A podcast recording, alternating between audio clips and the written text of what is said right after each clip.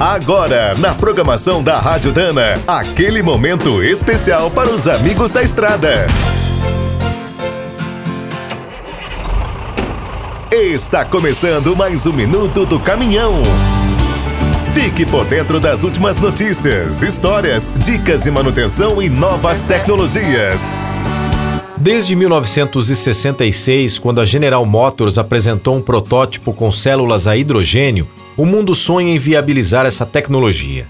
É realmente o combustível ideal. O veículo fica potente, não polui e pode ser abastecido em minutos, mas o preço é o problema. Nesse meio século de pesquisas, já tentaram de tudo. O hidrogênio sempre aparece como a grande solução e depois acaba esquecido. Nos veículos pesados, os estudos começaram há mais de 20 anos. Dezenas de ônibus com células foram fabricados, inclusive no Brasil. Agora, com o avanço dos híbridos e elétricos, o hidrogênio tinha tudo para ser abandonado mais uma vez, mas segue firme no páreo. A Toyota é uma das gigantes que aposta na viabilidade da tecnologia. Seu protótipo de caminhão movido a célula está na segunda geração.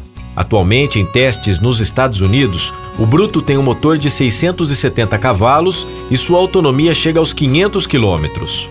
Outra fábrica que acredita no hidrogênio é a estreante Nicola. A marca promete colocar à venda três modelos de cavalos mecânicos. Ao que tudo indica, a América do Norte será o principal mercado.